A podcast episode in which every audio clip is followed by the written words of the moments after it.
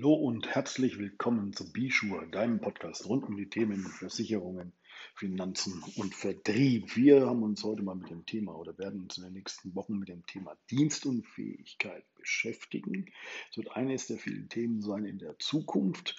Ja, für wen ist diese Folge interessant? Wenn du also entweder Vermittler bist, dich mit dem Thema Dienstunfähigkeit tiefer fassen, befassen möchtest oder weiter informieren möchtest.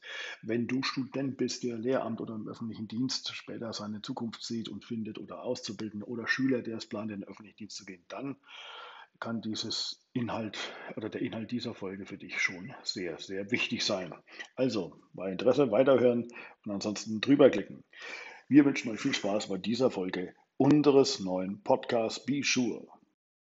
So, wenn wir in das Thema der Dienstunfähigkeit einsteigen wollen, es gibt ja immer dieses mannigfaltige Gerücht, bin ich mal im öffentlichen Dienst, dann bin ich safe, dann kann mir nichts mehr passieren.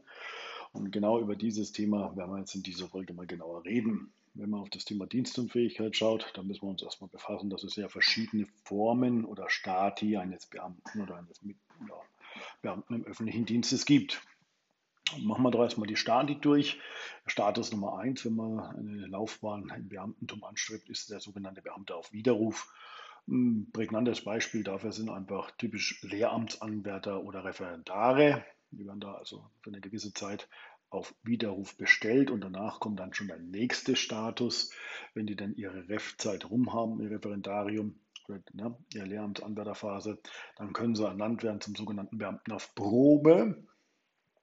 Der muss dann auch noch eine Zeit lang äh, sich bewähren sozusagen, bevor dann die letzte Stufe kommt, eigentlich die Endstufe sozusagen, nämlich der Beamte auf Lebenszeit. Und äh, dann gibt es nur noch eins, nämlich den sogenannten Ruhestand. So, genau mit diesen Phasen hängt es auch entsprechend zusammen, wenn wir uns über das Thema der Dienstunfähigkeit unterhalten wollen.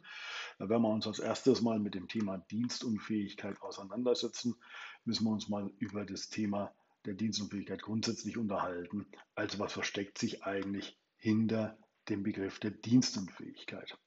Ähm, die Dienstunfähigkeit, die ist im Gesetz geregelt und zwar im Bundesbeamtengesetz, ist die näher definiert. Und wenn man den, den Gesetzestext ähm, zitieren darf, dann heißt es im Prinzip, der Beamte ist dienstunfähig, wenn er infolge eines körperlichen Gebrechens oder einer Schwäche wegen seiner körperlichen oder geistigen Kräfte zur Erfüllung seiner Dienstpflichten dauernd unfähig ist. Ähm, das ist mal ein anderes Thema als bei der klassischen Berufsunfähigkeit. Da gilt ja die Klausulierung ein bisschen anders in der privaten Versicherungswirtschaft und schon mal ganz anders als die Klausulierung beim normalen Angestellten gesetzlichen rentenversicherungspflichtigen Arbeitnehmer, der nur Ansprüche auf Erwerbsminderungsrente hat. Da haben wir auch eine ganz andere Regelung. So, äh, Dienstunfähigkeit bei Lehrern zum Beispiel, habe ich eine Statistik der Universität Erlangen-Nürnberg. Ähm, da sind zum Beispiel 37 Prozent Psyche der Auslöser, 13 Prozent Muskeln und Skelett, Herz-Kreislauf liegen wir bei 17 Prozent, Neubildung von bösartigen Tumorerkrankungen zum Beispiel 9 Prozent, Nervensystem 5 Prozent, Auge, Ohren 4 Prozent und sonstige Leiden 14. Also man sieht, ähm, da ist auch genug Potenzial gegeben, um dort den Schadensfall zu erleiden. Jetzt äh, hat ein Beamter natürlich oder man als Beamter immer den Glauben, dass man natürlich jederzeit unauf, uneingeschränkt entsprechend abgesichert ist. Jetzt schauen wir uns die Stati wieder an. Was kann denn alles passieren, dass ich nicht mehr arbeiten kann? Lassen wir mal zum Beispiel her, einen Freizeitunfall. Bei einem Freizeitunfall hat der Beamte auf Widerruf keinerlei Leistungsansprüche seitens des Dienstherrn. Ist er im Status des Beamten auf Probe, dann nur in Ausnahmefällen oder der Beamte auf Lebenszeit, der hat dann je nach äh, Eingruppierung, Zugehörigkeit und Dienstjahr einen Anspruch zwischen 35 und 71,75 Prozent seiner Bezüge. Gehen wir auf eine Dienstschädigung hinaus oder Dienstbeschädigung besser gesagt. Da hat dann der Beamte auf Widerruf bis zu 66,7 Prozent Anspruch und für die anderen Beigruppierungen den Beamten auf Probe hier haben wir dann auch das erste Mal einen Leistungsanspruch, nämlich äh, mit 35 Prozent bis 71,75 Prozent. Gleiches gilt dann auch wieder für die Beamten auf Lebenszeit. Dann gibt es ja auch noch sogenannte Dienstunfälle, die zu einer Dienstunfähigkeit führen können. Da haben auch alle drei Gruppierungen wieder Ansprüche. Beim Dienstunfall fängt die beim Beamten auf Widerruf die entsprechende Leistungsgrenze bei bis zu 66,7 Prozent wieder an, ähnlich wie bei der Dienstbeschädigung. Ähm, beim Beamten auf Probe hebt sich jetzt der Wert ein bisschen. Da geht es los zwischen 66,7 Prozent bis zu 75 Prozent. Und das Gleiche gilt dann auch wieder für den Beamten auf Lebenszeit. Ja, dann schauen wir uns jetzt nach dieser kurzen Darstellung mal einfach die einzelnen Stati in ja, Detail mal an. Wir haben jetzt als erstes, das ist ja auch der Start eines jeden Beamtenlaufbahn, ist der Beamte auf Widerruf. Der Beamte auf Widerruf hat zum Beispiel bei Krankheit oder einem Freizeitunfall keinerlei Ansprüche gegenüber, gegenüber dem Dienstherrn. Ähm, aber im Falle natürlich der Dienstbeschädigung, der Dienstunfall, das ist dann auch in Paragraphen 38 äh, im Gesetz geregelt, äh, hat er schon Ansprüche auf einen sogenannten Unterhaltsbeitrag. Das bedeutet also, würde infolgedessen zum Beispiel eine vollständige Erwerbsunfähigkeit vorliegen, gibt es 66,7 Prozent des ruhegehaltsfähigen Bezüge. Das kann man im Internet rechnen, da gibt es Rechner dafür.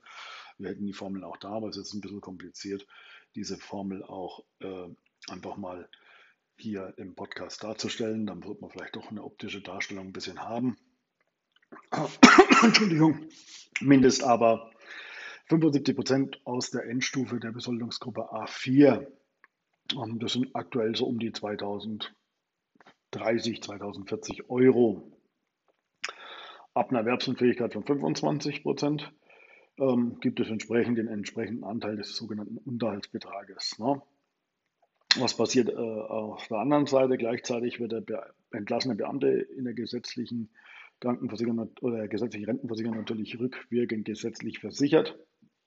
Es ist aber immer das Problem gegeben, natürlich, dass wenn er in der Ausbildung ist, aufgrund der Dauer der Ausbildung entsprechend gar nicht die Anwartschaften bzw. Wartezeiten der gesetzlichen Rentenversicherung erfüllen kann, ähm, die ja da lauten, dass man mindestens fünf Jahre Pflichtbeiträge, in den letzten fünf Jahren 36 Pflichtbeiträge zur gesetzlichen Rentenversicherung gezahlt haben muss, um überhaupt einmal einen Anspruch auf eine volle oder auf eine halbe Erwerbsminderungsrente zu haben.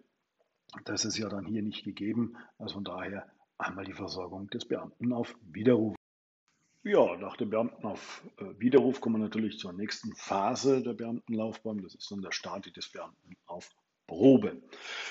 Ähm, bei dem sieht es ein bisschen anders aus. Der hat entsprechend bei Krankheit bzw. Freizeitunfall hat er auch in Ausnahmefällen nach dem Paragraph 15 Beamtengesetz entsprechenden Anspruch auf ein Ruhegehalt.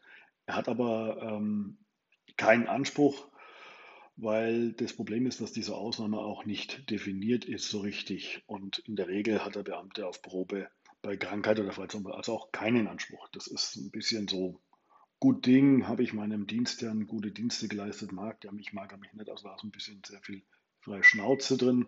Er kann einen Anspruch, wie gesagt, infolge von Krankheit und Freizeitunfall haben, aber er hat keinen Rechtsanspruch darauf. Ne? Das ist ähm, nicht so richtig ein Rechtsanspruch. Es ist halt nicht fest definiert im Gesetz. Das ist natürlich eine Lücke, die nicht sehr schön ist. Wissen aber auch viele Beamte auf Probe gar nicht.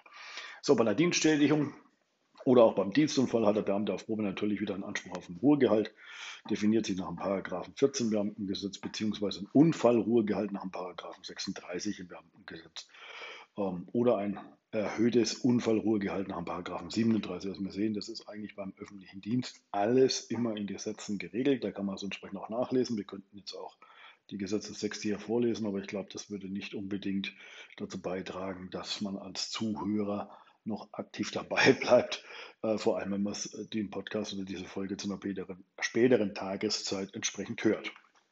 Auch da gilt das Gleiche wieder, der entlassene Beamte, weil es ja keine Verbeamtung auf Lebenszeit wird wieder entsprechend in der gesetzlichen Rentenversicherung nachversichert. Ähm, da das meistens ja direkt in der Ausbildung angeschlossene Zeit ist oder ein Teil der Ausbildung ja ist beim Beamten, diese Phase Beamte auf Probe, ähm, ist es immer ein bisschen problematisch, auch wieder hier Ansprüche aus der gesetzlichen Rentenversicherung erhalten zu können, beziehungsweise die werden nicht gegeben sein, weil wieder Wartezeiten nicht erfüllt sind. So, kommen wir nun zum äh, letzten Status eines Beamten, na gut, vor der Ruhe gibt es noch immer einen Status, nämlich der Beamte auf Lebenszeit sozusagen. Eigentlich der Leibeigene des Freistaates oder des Staates oder wo auch immer man arbeitet. Wir sind ja hier in Bayern, also bei uns gibt es den Freistaat Bayern. Du kannst natürlich auch in allen anderen Bundesländern Beamter werden oder eben auf Bundesebene auch. Grundlegend bedeutet eins dasselbe: Beamter auf Lebenszeit. Der Mann oder die Frau sind Leibeigene des Staates, dürfen nicht streiken und unterliegen halt anderen Regularien als normale Arbeitnehmer. So auch wieder im Bereich äh, der Dienstunfähigkeit. Ähm, der Beamte auf Lebenszeit hat immer Anspruch auf sogenanntes Ruhegehalt. Das regelt sich wieder in Paragraphen 14. Ähm, bei einer Dienstschädigung, bei einem Dienstunfall sind natürlich die Ansprüche auch wieder im Gesetz geregelt. Das Ruhegehalt entsprechend Paragraph 14, das Unfallruhegehalt Paragraph 36 und das erhöhte Ruhegehalt in Paragraphen 37, wie bereits auch schon beim Beamten auf Probe erzählt. Vorteil beim Beamten auf Lebenszeit natürlich, wenn der keinen goldenen Löffel stiehlt, sich nichts zu Schulden kommen lässt, der kann auch nicht entlassen werden. Und zusätzlich hat der Ruhegehaltsempfänger Anspruch auf die gesetzliche, auf eine, wenn er eine, also wenn der zusätzlich noch Ansprüche auf eine gesetzliche Rente aus dem Angestelltenverhältnis haben sollte, so darf, wie gesagt, auch beide Renten nebeneinander bezogen werden, wenn dort Leistungen fällig werden würden, solange in Summe natürlich nicht entsprechend die Höhe der ruhegehaltsfähigen Bezüge oder Einkommen entsprechend die Höchstgrenze von 71,75 Prozent entsprechend überschreiten.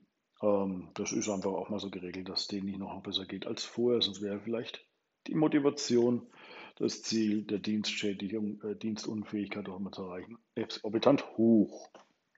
So viel zum Thema des Beamten auf Lebenszeit. Na, jetzt kann man sich noch die Frage stellen, wie hoch sind denn die Ansprüche bei Beamten? Das kann man ganz klar definieren über diese Formeln. Die Formeln, da gibt es aber genug Rechner im Netz, die auch sehr, sehr gut funktionieren, kann man dort entsprechend nachvollziehen. Wir werden das jetzt nicht entsprechend machen, um ins Detail gehen und jede Formel versuchen, im Podcast auf verbaler Schiene weiterzugeben. Das wäre zu viel verlangt. Was man aber grundlegend sagen kann, Paragraph 14, Paragraph 14 Absatz 4 des Beamtengesetzes regelt das Mindestgehalt oder Mindestruhegehalt entweder mit 35 Prozent der ruhegehaltsfähigen Bezüge oder 65 Prozent der Endstufe der Besoldungsgruppe A4 zuzüglich Zuschlag von 30 Euro und ein paar zerquetschten heißt unterm Strich, also es bekommt eigentlich kein Beamter entsprechend eine, Minder, eine Versorgung, die unter ca. 1800 Euro liegt. Und damit sind die trotzdem auch schon sehr gut gestellt, was aber nicht bedeutet, dass ein Beamter, nur weil er entsprechend äh, schon Vorsorgen hat, wenn er den Lebenszeitstatus erreicht hat, nicht dennoch privat auch vorsorgen sollte, weil wenn man sich teilweise überlegt, in welchen Gehaltssphären so ein ja, 16-Beamter, das ist ein Oberstudiendirekt, Oberstudienrat entsprechend oder Oberstudiendirektor oder entsprechend schwebt, da kann man schon auch hier von einer gewaltigen Einbuße rechnen. Das kann bis zu 50 Prozent des ursprünglichen Gehaltes ausmachen. Na? Auf die Detailregeln des Unfallruhegehaltes, wo das geregelt ist, das kann man auch noch eingehen. Es gibt auch das Unfallgehalt. Das Mindestunfallgehalt liegt eben, äh, Unfallruhegehalt, Entschuldigung, liegt entsprechend bei 66,7 Prozent der ruhegehaltsfähigen Bezüge, jedoch maximal bei 75 Prozent. Dann kommt es dann noch darauf an, ob es irgendwelche Zurechnungszeiten bis zur Regelsaltersgrenze sind nur zur Hälfte anzurechnen. Dafür werden dann pauschal 20 Prozent aufgeschlagen. Also das ist, wie gesagt, alles äh, formulartechnisch ein bisschen blöd oder rechentechnisch ein bisschen schwer nachzuvollziehen. Aber es gibt, wie gesagt, dafür super Rechner im Netz. Und genauso gilt es dann auch für das erhöhte Unfallruhegehalt ähm, beim qualifizierten Dienstunfall. Ich finde es immer schön, die Formulierung qualifiziert. Der muss ja schon toll. Also qualifizierter Dienstunfall ähm, ist halt Beamtensprache und Gesetzestext. Paragraph 37 erhält also der Beamte bei der Ausübung einer Diensthandlung, die lebensgefährlich ist, einen Unfall erleidet und mindestens 50 Prozent erwerbsunfähig ist, erhält er 80 Prozent der letzten Stufe der übernächsten Besoldungsgruppe. So ist die Regelung. Ähm, ja, das würde man mal so einfach in Worte fassen. Haben wir jetzt zum Beispiel einen Beamten, der in der A7 seit fünf Jahren drinnen ist und auch entsprechend verbeamtet ist, dann hat er so roundabout 2000 700 Euro monatlich, bekommt er also nach einem Dienstunfall 80 Prozent der Endstufe aus der A9, weil er ist ja in der A7 und die übernächste Endstufe ist ja dann das Thema. Das bedeutet also, man rechnet dann 80 Prozent aus äh, der Besoldung nach der Endstufe von der Besoldungsgruppe A9. Das wären so roundabout 3.750 Euro, davon 80 Prozent, wären wir also entsprechend bei einem Unfallruhegehalt von 3.000 Euro roundabout. So viel zu dem Thema erhöhte Unfallruhegehaltsleistung seitens des Staates. Ähm, inhaltlich machen wir jetzt ähm, genau jetzt an diesem Punkt mal Schluss, ähm, weil es einfach sonst zu tiefgehend wäre. Wir kommen nach weiteren Punkten dann drauf, wie kann ich die Absicherung sehen, welchen Absicherungsbedarf hatten überhaupt ein Beamter? Gibt es überhaupt Absicherungsbedarf? Wie gehe ich da in die Beratung ran? Was für Möglichkeiten habe ich, einen Beamten zu beraten? Das sind ja alles solche Themen, weil viele ja auch Vermittlerseite teilweise glauben, so ein Beamter, der braucht doch keine Versorgung. Doch, Äh, das gleiche gilt auch für denjenigen, welcher glaubt, er wird im öffentlichen Dienst keine Versorgung benötigen. Doch, wir werden eine benötigen. Der Beamte braucht auch entsprechende Absicherung der Arbeitskraft. Dazu werden wir beim späteren Zeitpunkt kommen. Eins bleibt mir jetzt nur zu wünschen oder wünschen wir euch jetzt einen gemütlichen Abend, einen schönen Freitag, ein schönes Wochenende. Und das Wichtigste von allem natürlich, wie immer in dieser Zeit, äh, bleibt gesund und passt auf euch auf. Wir wünschen euch noch viel Spaß. Bis zum nächsten Mal. Ciao.